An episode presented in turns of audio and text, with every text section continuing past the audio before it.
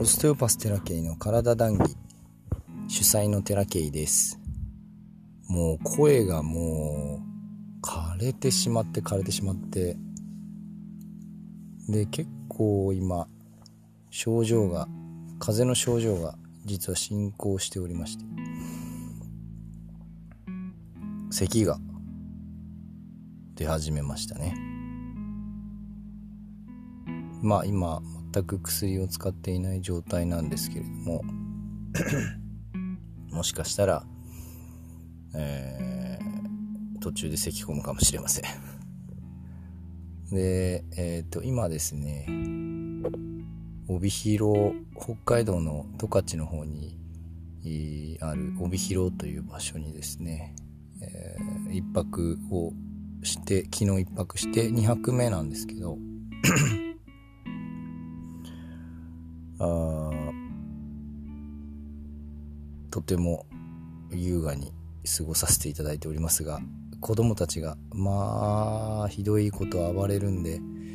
なかなか大変な2日間でした。えっと今日はですねたまたまうちの奥さんの実家が肉牛屋さんなんですよね。肉牛屋さんっていうか、あまああ、子牛を育てて出荷するっていう、まあ、業者さんですよね。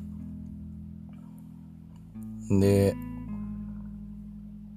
すごい裏話なのかもしれないんですけど、すごい世界だなっていう思った話をしようかなと思うんですよ。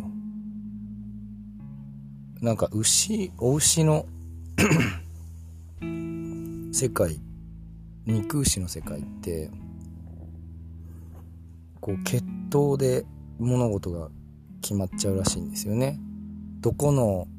種どこの種の こう遺伝子なのかっていうのってもう分かられてるらしいんですよ。で大体その松坂牛になる牛って松坂牛と松坂牛ってまた違うらしいんですけど松坂牛になる種。それから田島牛になる種っていうのが大体分かられているらしくてでそこからその種の業者さんから種を買って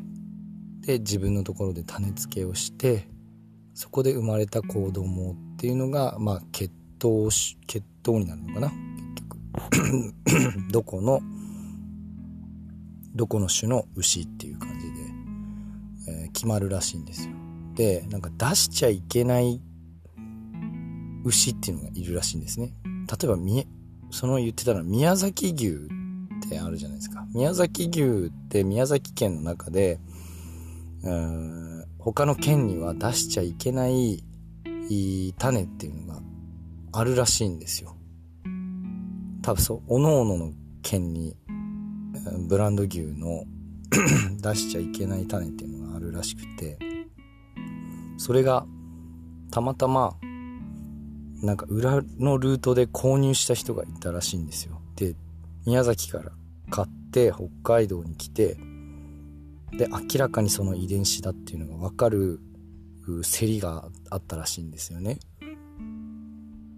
でその人から通常購入するお牛1頭の相場の値段って大体60万から70万ぐらいらしいんですけどその裏で入手したその出しちゃいけない種っていうのが競りにかけられてその出しちゃいけない種っていうのに、えー、っと、その県の多分業者さんかなんかが買い戻しに来るらしいんですよね。出しちゃいけないやつが出ちゃったからたまたま。だから他のところで売りに出されてはいけないっていうことで、その10倍の値段でなんか買い取りが行われたって いう話を聞いてとんでもねえ世界だなと。もうだから僕らがやってるようなやりとりの比じゃない世界があるんだなって 農家さんのせその金金額金銭のやり取りとかってもう何千万単位で物が動くらしいんですよね。トラクターとか1台めちゃめちゃでかいトラクター買うっつったら3000万するって言うんですよ。何それってもう単位が全然違うし、もうなんかでかければでかい農業の土地を持ってれば持ってるほどやっぱり借金もすごいんだけど資本もすごいからもうこの使い方が多分 まあ、違ってるかもしんない。なんか規模感がなんかね、僕が接してきた人たちとはちょっと全然違う規模で話をしてるから、もうな、な、そんな世界があるんだっていう話を聞いたんですよ。で、なんか例えば、あ牛、もし売れなかった時、売れない牛っていないらしいんですよね。売れない牛っていないらしいんだけど、やっぱり、なんていうか、育っちゃってて あんまり根が張らなくなった牛っていうのはいるらしいんです。例えば、痩せちゃ、痩せているとかね。で、その、家用に、自宅用になんか一頭を必ず、必ず多くの人は、多くの肉牛の業者さんは家用に一頭買うんだって。その贈答用とかに買うんだって買って取っておくんだって買ってってか出荷しないで取っておくんだって。なんか僕らってこうまあ代替量をずっと推進しててまあもちろん 牛をたいただくっていうのは日本にいてね、宗教の関係じゃない限りはとても美味しくいただけるしまあお金はかかるけれどもなんかありがたいなって思いながら牛をねいただくことはあるんですけどなんかそういう世界観で物事を喋ってるのを聞いてて 何て言うかまあまあその命としては扱ってないなっていうのがすごい聞いててわかるんですよ。そりゃそうですよね。だって、それが商品なわけだから、別にそのうん。ななんか心がないっていう言い方ではなくてその全然そんな風には見えなかったんだけど なんかこういうやり取りになるんだっていうのをすごく感じてだから今まで自分がうんとどんな風にどんな風な食べ物を食べた方がいいとか肉は食べないようにとかいう話も聞いたり四つ足動物はダメとかね赤い血がどうとかあ聞いたりこう自分でもこうどうなのかなああなのかなって考えたりするんだけど やっぱ全然違う世界観でこう物事が動いてるしその辺に付随するこう金額が半端じゃないからそら止まらんよねっていうのをすごい思ったんですよね。でそこで あのなんかこう宗教的なことを言うのは全然場違いだしなんかそこを押し通す気には全く個人的にはならないし、へーっていう話で終わったんですけど、なんちゅうか、自分の中のその、固定観念みたいなのは、何個か外れたんですよね、その話を聞いて。あ、牛、その牛を、牛肉を食べるっていうのは、あ、本当にこういうことなんだと、その、目の前そのそこで話外で話バーベキューしながら話してたんだけどまあ裏裏というかね、えー、すぐ横には牧場があってもうもう泣いてるわけですよ。でその牛たちはね当たり前のように出荷されるような牛たちだしなんかそれをなりとしている一家だからすごいなって純粋に思ったんですよ。この世界はすごく大変だろうなっお父さんすごいいい方なんで。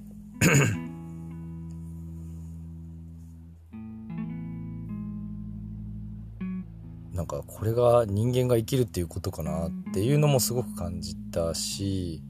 まあ自分が すげえ弱い人間だなっていうのも感じたし。